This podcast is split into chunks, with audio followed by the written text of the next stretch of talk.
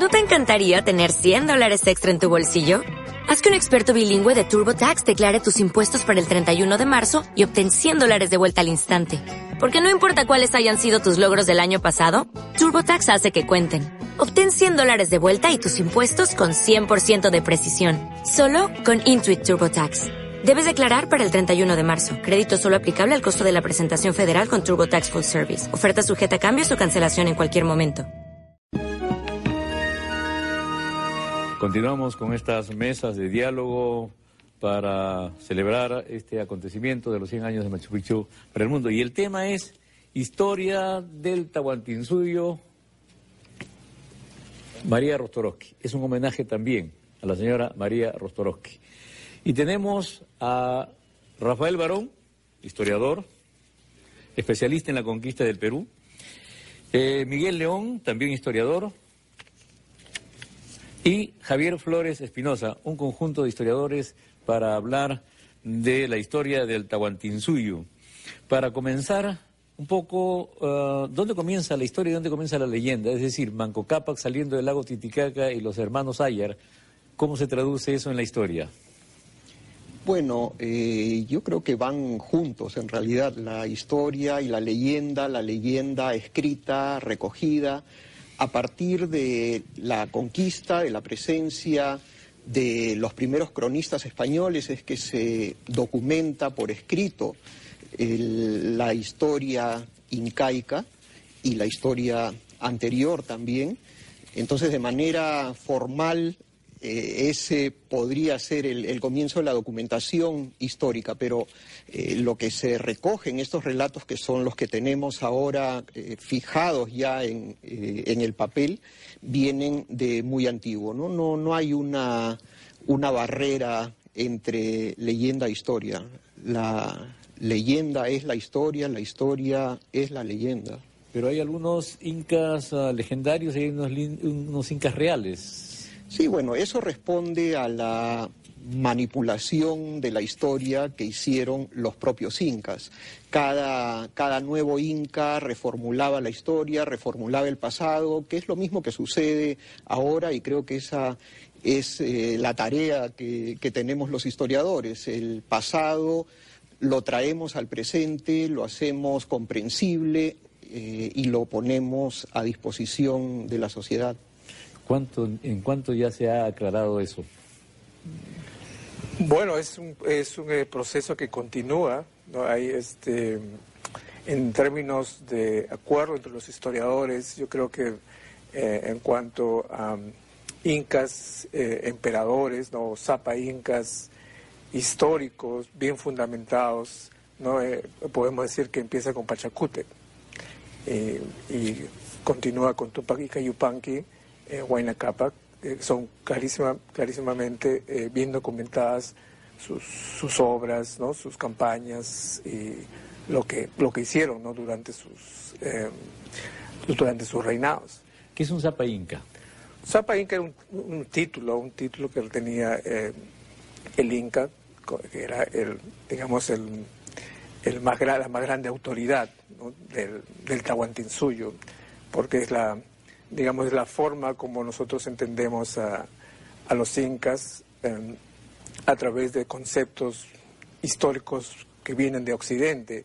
Lo llamamos, llamamos por ejemplo, Estado, imperio, pero los incas se, entendían a ellos mismos como eh, el Tahuantinsuyo, las, las cuatro partes juntas, eh, y ellos, eh, probablemente Zapa Inca tenía un significado especial que nosotros tratamos de entender a través de, categorías este, occidentales históricas. La historia es una ciencia que viene de Occidente, es una parte, una consecuencia del desarrollo científico ¿no? de Occidente. Y, ese es, el, creo que, uno de los más grandes desafíos ¿no? para entender a los incas, porque es una civilización que surgió en el total aislamiento por siglos y siglos y, y, no, podemos hacer otra cosa que entenderlas a través de conceptos este, occidentales. Para empezar, aunque eh, la historia, ¿no? como doña María Rostorowski y John Murra, hicieron grandes esfuerzos para eh, comprenderla, también comparándola con sociedades no occidentales o preindustriales. Esa dualidad que dicen que existía un Inca, un, Urin y un Hanan, ¿eso es eh, confirmado también históricamente? Bueno, ahí hay un gran debate que hasta ahora no se ponen de acuerdo las partes. Hay quienes sostienen que las crónicas son un gato mítico y que por ende querer convertir en historia es algo imposible. Hay otros que creen que las crónicas tienen una parte que es claramente legendaria, que sería anterior a Pachacútec, y otra que es más histórica, ¿no? Eh, pero, en fin, sabemos que en los Andes había una división dual en las sociedades y que en general cada mitad tenía un gobernante. Por ejemplo, en Chucuito se encuentran el gobernante Martín Cari y su segunda persona, ¿no? En los Andes eso existe en todos lados. Entre los incas parecería que hubo lo mismo. Y uno de los argumentos que ha sido usado para sostener que se trata de mitos es precisamente que si ponemos la lista de incas lado a lado, encontramos que Maita Capac y Pachacute coinciden y que las historias que hacen hacen lo mismo, defienden al Cusco de invasiones. Pachacute de invasión externa, enemigos de fuera del Cusco, Maita Capac defiende al Cusco de una invasión de gente que vivía en el Cusco. Entonces, parecería que podría haber habido, pero no hay, no hay ninguna claridad en las fuentes. Lo más cercano es cuando se cuenta eso, lo menciona y dice, a mí me han dicho esto, pero yo no lo acepto, él no lo cree. Pero es un debate que, mientras no encontremos fuentes más claras, no creo que se sane. Ahora, pero lo que sí es concreto es que el constructor del Tahuantinsuyo es Pachacute. Sí, sin duda. Sí, es el, Inca de la expansión, de la reformulación, de, digamos, en, occidental podríamos decir el, Inca del imperio. Él eh, reconstruye eh, Cusco, la ciudad, la, rediseña, la replantea, eh, replantea un, un, gran estado poderoso. ¿no? pasan de, de, un, de ser un, pequeño grupúsculo con, ambiciones a, ser ya un, un, Estado con todas las de la ley. Y todo comienza con la batalla contra los chancas. Así parece, así, así dicen muchas crónicas, eso es lo, eh, lo que este, eh, afirman, ¿no? muchas crónicas, pero como, como ha dicho Javier Flores, eh, en otras historias de incas también aparecen ese tipo de historias de, los incas defendiendo al Cusco, defendiendo, eh, defendiéndolos de ataques, de invasores.